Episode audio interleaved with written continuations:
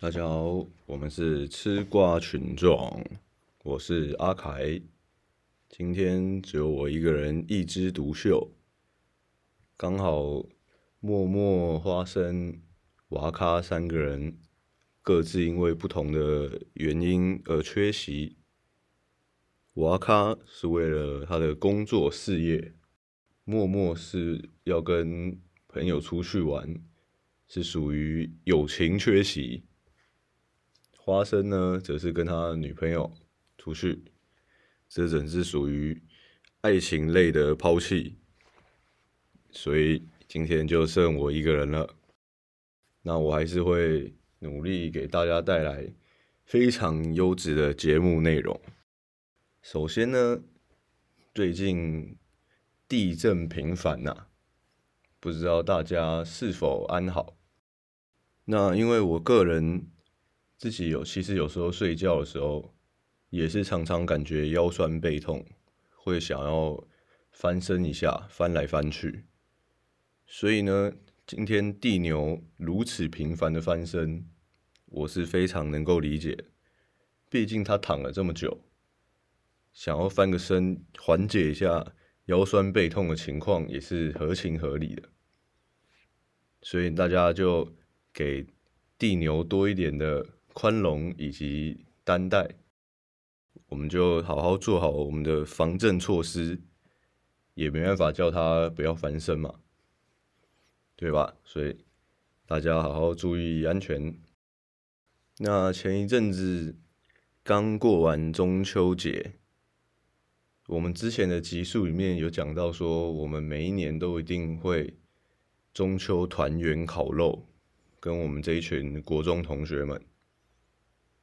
那继去年的毕业十年大烤肉之后，今年又退回往常的我们这七八个人而已。那些十年不见的朋友，真的是十年才能见一次啊！所以，我们下次要再见到这些我们许久不见的国中同学们，就要再等下一个十年了。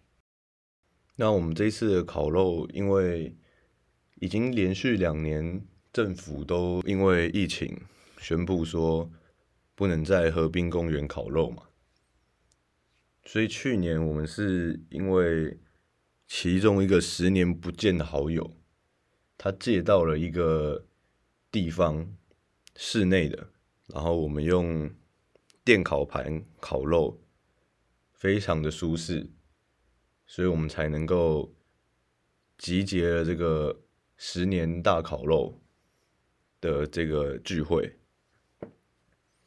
那今年我们不想要再继续在室内烤，因为这样感觉起来没有那个烤肉的感觉，反而有点像一起去吃饭。虽然说用电烤盘烤出来的肉质非常的美味，然后在室内烤也又有冷气又舒服。可是就是缺少了一点克难的感觉，缺少了有难同当的感觉。我们连续的从国中到现在十几年，诶，没有十几年，诶，好像有十几年，十几年的烤肉都是如此的克难，如此的风吹日晒雨淋，烤出来的肉质都充满了致癌物。不管你烤什么，最后拿回来的一定都是黑色的食物，你也不管它是什么，吃就对了。所以经历了去年过得太舒适之后，我们想要再重温一下这个有难同当的感觉。没想到一改成约一般的烤肉团，十年来的朋友全部都不来了。经历过了去年的奢华烤肉团，大家就。不想要再回来这个用铁架啊，慢慢烤致癌物质啊的这种烤肉团了。这就是所谓“曾经沧海难为水，除却巫山不是云”啊。但也是由于今年一样是不能在和平公园烤肉嘛。那去年一年呢，可能大家想说啊，那就不要烤一年，还还 OK，还可以接受。那今年又不能在河滨公园烤，大家的那个想要烤肉的心情已经抑制不住了。所以我觉得今年在路上看到特别多人都是在自己家门口啊，或是在自己家前面的顶阿卡，诶，顶阿卡是骑楼，在自己家的骑楼前面烤。那这样子走在路上的时候，就会就是哦，好像左右两侧很多人在烤肉，然后大家都很高兴的那个感觉。我觉得这感觉也不错。因为之前大家都要在河滨公园烤，所以你要走到河滨公园才会看到很多人在烤肉。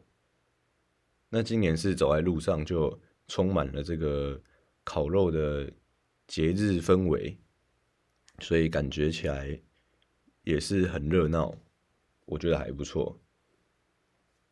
虽然说烤肉大家都会，诶，因为这个时代嘛。这个时代的环保意识崛起，会觉得烤肉的那个烟好像有一点不那么环保。但是我是觉得那个烤肉的氛围充斥在整个街道上的感觉是非常的不错的。未来呢，如果要改善这件事情，请只改善烟的部分，不要禁止大家烤肉，这样子就因噎废食，本末倒置了，对吧？这是我给政府的一个建议，希望他们有在听我们的 podcast。哎，今天那个我们那个证件要来讨论一下，先听一下吃瓜群众有什么建议好了，然后就点开我们的 podcast。好了，最近的事情聊一聊之后呢，我再来讲一下我从八月一号。从警察这份工作辞职之后，到现在也快两个月了，一个多月了。我来讲一下我辞职后这两个月的心得好了。因为我原本做的警察这个算是公务员的工作嘛，那薪水非常的稳定，每个月的一号薪水就一定会下来，也不会拖欠，那也不可能会突然被炒鱿鱼啊，或是。突然有什么状况就失去工作，所以是非常非常稳定的。虽然比起那些高考啊、高补考的，或是地特啊的这些公务员还要再劳累一点，但是至少是归也是归类在公务员，所以算是稳定的那一块。所以我原本以为我辞职之后失去了经济来源，会非常的慌张。非常的无助，然后会有一种心里发慌的那种感觉。但是经过了我这快两个月的生活经历下来，我是完全没有这样的感觉。在我辞职之前的想象完全不一样。我辞职之后反而觉得身心灵得到了放松，不用再每天为了。要，因为我们上班是早上六点，然后十二个小时嘛，所以晚上六点下班。那晚上六点下班，你算一下车程回家的那个路程，然后回家要吃个饭、洗个澡，啊，隔天六点要上班，所以四五点就要起来了，可能最多也是十点、十一点就要睡觉了，所以其实是没什么时间的。回家弄一弄，吃个饭，可能就剩一个小时、两个小时的。自己的时间，那如果又不小心看个电视啊，还是耍废一下，看个 YouTube，其实就没时间了，那就要赶快睡觉，然后隔天四五点又要起来，然后赶快骑车去上班。那上班的时候又会有很多，比如说民众的事情啊，长官交代的事啊，那还有自己业务的事情啊，这些事情。会很繁杂，会让人会让我啦觉得没有当警察的感觉。我每天都在搞那些有的没的长官讲的事情，因为如果有听我警察那集的话，就知道我对长官是非常的反感的。所以我觉得他们交办的事情，通常也都蛮鸟的。那业务的事情很多都是没有我想象中当警察的那种感觉。我在那一集有稍稍提到，像举例来说，我有一个业务是检查防空避难室，我要去各个大楼或是公寓的地下室检查，说他们有没有堆放东西。然后，因为那边作为，因为通常我们地下室，不管是公寓还是大楼，只要是地下室，都会被政府归类为防空避难室。就是如果打战的时候，要让人民可以躲在那个地下室，不会受到炮击嘛。但是以现在这个时代来说，真的有人很 care 这件事吗？我是不知道，我不知道我这个言论出来会不会被攻击。但我自己真的觉得没有人 care。我今天去一间公寓检查到了。哦，这个公寓的地下室有堆放非常多的杂物，那我要跟谁讲？我既不能把他的杂物清走，那公寓又没有什么管委会之类的那种组织，那我该如何是好？这时候就只能选择视而不见了，对吧？那这个业务还有什么意义呢？那这是其中一个啦，还有很多不同类型的业务，就是这种会让我觉得。诶，跟我想象中当警察不太一样。我应该是每天都为了抓犯人而烦恼啊，每天都，比如说跟那个两金看几一样，诶，走在商店街，可以跟跟大家都很友好啊，跟人民都很不错的这种感觉。但事实上是，可以算是有一半的人是讨厌警察的吧。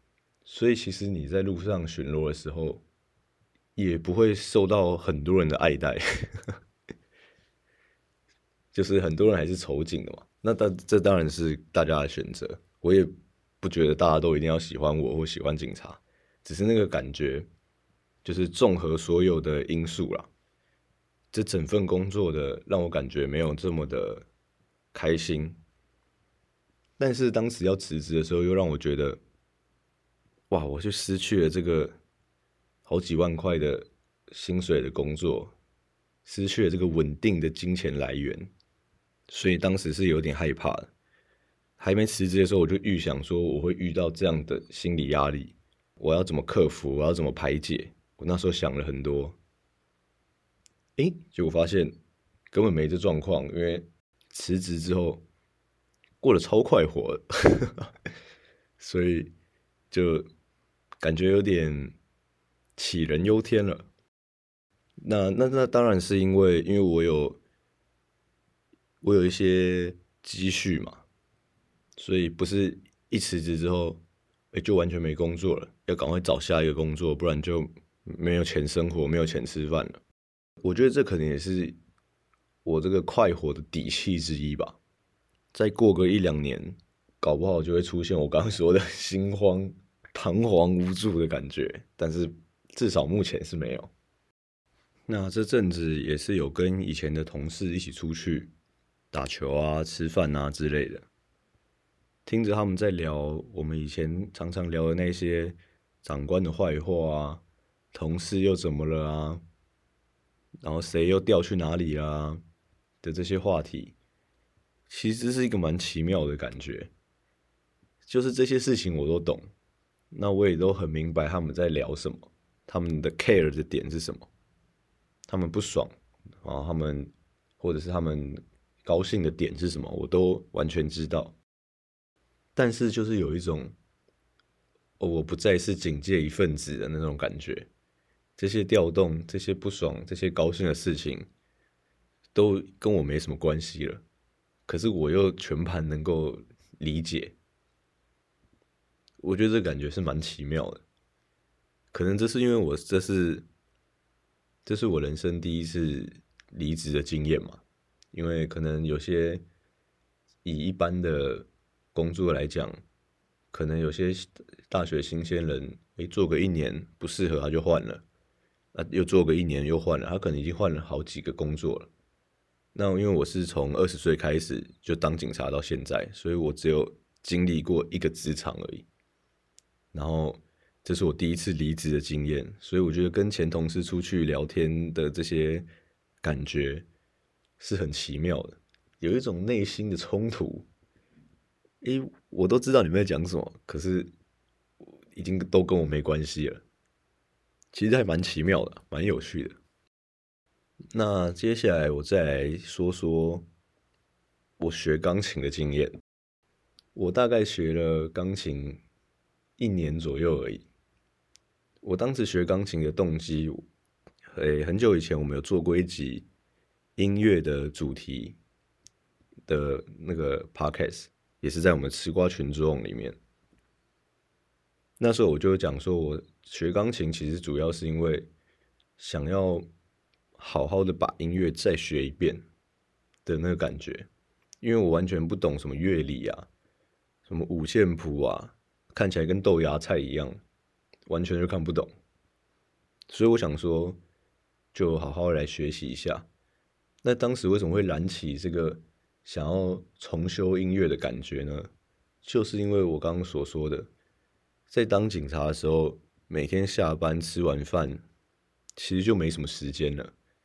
那你看个电视耍废一下，就马上要睡觉，又隔天又要再经历一样的事嘛，日日复一日，又要继续上班，然后上十二个小时，然后下班回来吃饭，弄一弄睡觉。那我就想说，那这一两个小时下班一两个小时的空档。我不要再躺在那边看电视，我不要在那边刷 YouTube，不要在那边刷 IG、刷 FB，我来找一件事做好了。所以我就想说，那利用这一两个小时来学钢琴好了。所以我就去报名了钢琴课。那钢琴学着这一年左右下来，我有一些心得想跟大家分享一下。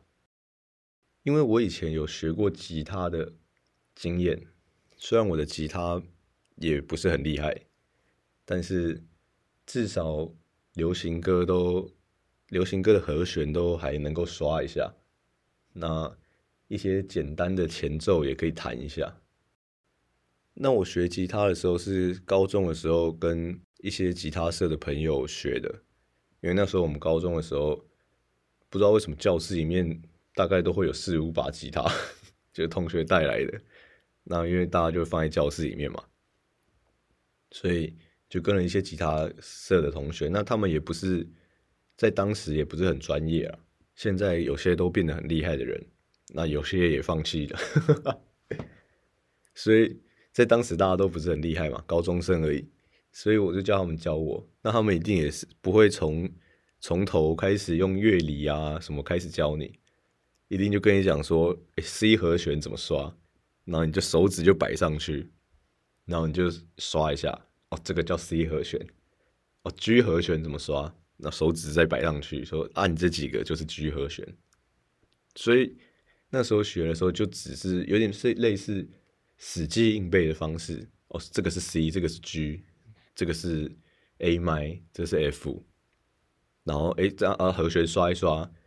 我们最常吉他最常讲的四大和弦、八大和弦，就可以弹一大堆流行歌了嘛。所以那时候这样子弹一弹，哎，就觉得自己好像会了，好像可以开始自弹自唱，开始就是好像有在玩吉他的感觉。但我学钢琴这一年以来，我发现钢琴的上手比吉他实在是困难太多了。我不知道是不是我练习量的问题啊。因为我就是一天就大概一两个小时嘛，那有时候可能偷懒一下，所以可能算是两天一两个小时这样的练习量好了。学了快一年了，我觉得我钢琴还在入门阶段而已。我看到谱要弹出来，虽然已经是看得懂谱了，比起以前那个哇，那个一看到五线谱就。这什么啦？不要乱写好不好？可不可以写中文 的那个感觉？现在已经看得懂乐谱了，但是要转化成手指，然后转放在钢琴上面把它弹奏出来，还是需要一点思考的转换，所以就会很慢，没办法视谱弹奏啦。但是吉他那时候很快就可以上手了，哎，C G A Mi F 会了。那那个吉他谱一拿过来，他就写了和弦在上面嘛。那我就跟着和弦变化，我马上就可以弹出来。所以我觉得学钢琴的这个冲击对我来说还蛮大的，遇到蛮大的挫折。学了快一年了，还是跟幼幼班一样，还是跟那个好像有些人四五岁开始弹钢琴的那个程度差不多而已。所以是让我有点小小的挫折啊。但是我又想说，啊，既然当初都想要重修音乐，然后利用钢琴，再看懂乐理，看懂五线谱，然后来更理解音乐，所以我就当做这是学习的要克服的困难吧。而且就像那个，如果有知道复利效应的人。就知道复利效应是一个有点弧线的。那如果现在听不懂我在讲什么，自己上网查复利效应，你一定会找到那张图，就是一个 x y 轴。那刚开始的时候都是 y 轴的，就是往上升的幅度非常的小，那 x 轴一直在跑，一直在往前嘛，所以就很像一条平行线，很像一条横线。但是因为复利的关系，它会开始往往上走，开始往 Y 轴，Y 轴的数值开始变高。那因为复利的关系，所以它就会突然很快的到顶，这样子，这就是复利效应。所以我就当做我现在还是在前期的那个平坦期，很像一条横线，一条平行线的那个感觉。所以我要撑下去，让那个复利效应的概念开始发酵之后。看看会不会感受到那个飞快的进步，但我现在是还在横线的状态，还在平行线。对，这是我觉得学钢琴跟学吉他的差异。但是因为我学吉他也不是很正统的开始学，我也是就像刚刚说的，从跟高中同学随便学一下，随便刷一下和弦。不过至少我觉得还玩吉他的时候还蛮快乐，因为。很快你就可以开始弹歌了，弹一些流行歌什么的。那钢琴到现在我还在弹那个比童谣再厉害一点点而已，就基本上算是类童谣的歌，还是小朋友的等级，所以稍稍的有一点挫折感。这是我的吉他跟钢琴的学习历程的不同，分享给大家知道一下。那由于呢，我们前一集讲到。宫崎骏的《神隐少女》嘛，默默所做的主题。那我们那时候他有问了一题，就是我最喜欢宫崎骏的哪一部动画？我当时回答的是《魔法公主》跟《风起》，但是因为《风起》好像是二零一三、二零一几，我忘了。二零一几，但是算是我们国高中早就已经认识了宫崎骏。我们国高中的时候，早就是宫崎骏的巅峰了。他前面已经有一大堆非常好的作品了。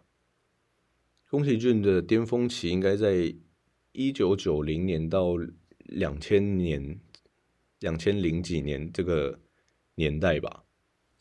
所以那时候我们早就已经知道了他的一大堆非常优秀的作品。所以，二零一几年的作品对我们来说，已经算是宫崎骏后期的作品了。那当时《风起》也是宫崎骏说他的退休的最后一部作品。所以那时候我就说，如果不算这些后期的作品的话，以我们当时一认识宫崎骏所知道的所有作品库当中，我最喜欢的就是《魔法公主》。但是《风起》后来出来之后，我也非常的喜欢《风起》。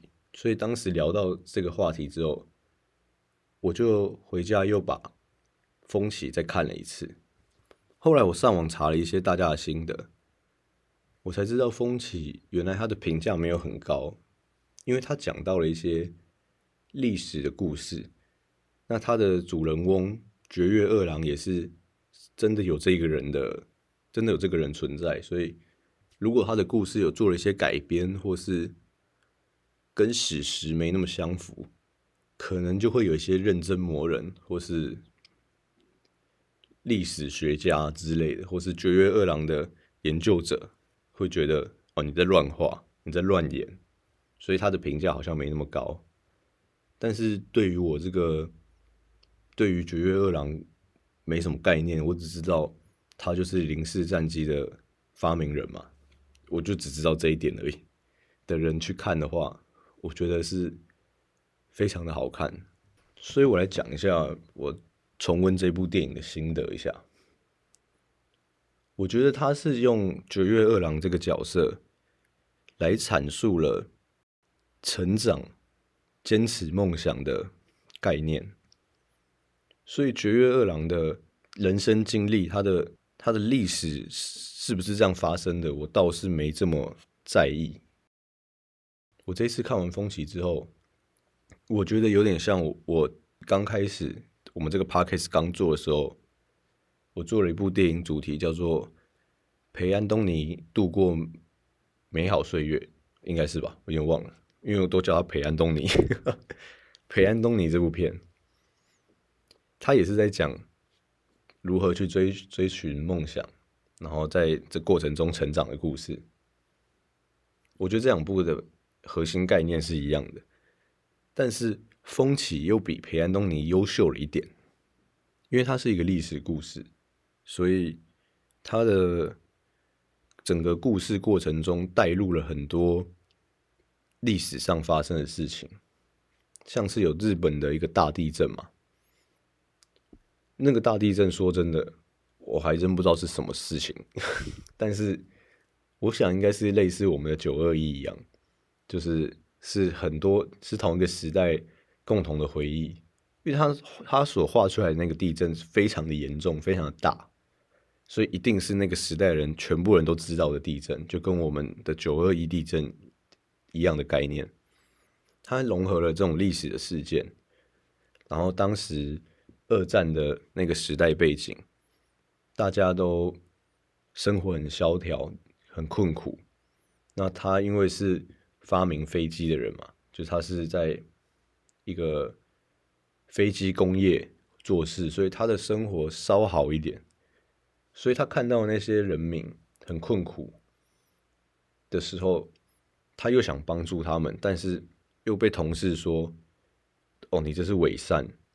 我们发明飞机所做的某个零件拿出来，就够全日本的小孩吃上一两个月。”某个零件而已哦，那你这样帮助一个小朋友，你意义何在？你不如好好的把飞机做好，不要浪费了这些政府花的钱，还比较值得。就是这些时代的冲突感、矛盾感，然后你为了追寻梦想，你做出来的飞机如果很棒，你就会想说，他又要去。跟敌军打仗，又要被轰得体无完肤，即便不是被轰得体无完肤，也是他去轰别人，他坐的飞机去伤害别的国家人。那如果他自己坐的飞机太烂，他又觉得没有完成梦想，就是这种非常时代的眼泪、时代的冲突感。我觉得风起比起培安东尼，就是多了这种时代感。所以我觉得又更好看了一点。当然，《培安东尼》也是我非常喜欢的作品，所以我才拿了它做一集嘛。那我这次又重温了《风起》之后，加上之前看《神隐少女》，然后在前几年我还看，我还特别我在上一集有讲到，我就是把宫崎骏的作品全部看过一次。我发现宫崎骏的电影，他的动画。每次看完都让人觉得很平静，有一股宁静感。那相比之下，我当初说我最喜欢的细田守，我觉得他的动画是非常的精彩。那又经历了这一阵子一直在看宫崎骏的作品，我发现宫崎骏在我心里的分数又加了一点。我现在已经说不出细田守是我最喜欢的动画导演了。我觉得他们两个现在在我的内心之中已经是齐平了。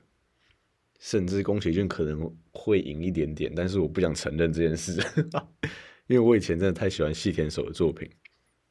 但是宫崎骏的动画真的是不管哪一部看完之后，你都会内心很平静，然后你会很自然的把片尾曲听完，因为它的片尾曲会搭配一些就是电影里面的一些场景。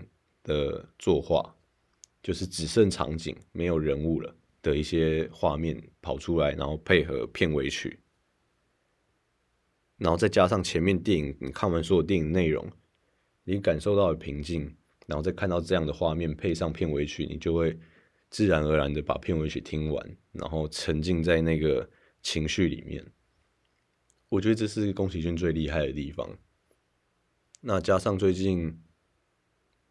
可能跟我最近的心情有 match 到吧，有有，哎，现在在题外话，我最讨厌别人在讲话的时候突然掺杂英文，就像我刚刚我刚才那样，但是我突然想不到 match 的中文是什么，刚好跟我的心情有契合到，对，刚好跟我的心情有契合到，所以。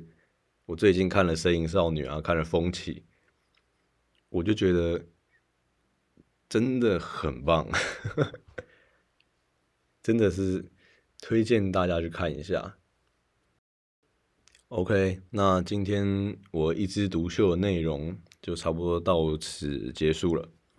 那就是这一期就是跟大家分享一下我最近的生活状况，因为我的 partner 全部因为各种理由。而缺席了，所以我自己做一集电影探讨，还是一些时事探讨的话，我觉得会太主观，会都是我的意见在讲，所以我就想说，不要做主题类的，就来分享一下我的生活近况，因为刚好最近也蛮多事情想要跟大家分享的，辞职的心得啊，学音乐的心得啊。然后看完电影的心得，所以就做了一集我自己的生活近况。那下一次应该就不会再是只有我一个人的状况了吧？我希望啊，我在此向我三个 partner 直接在我们的频道上喊话，不能再缺席，至少要来一个吧，我们才可以做两个人的意见交流啊。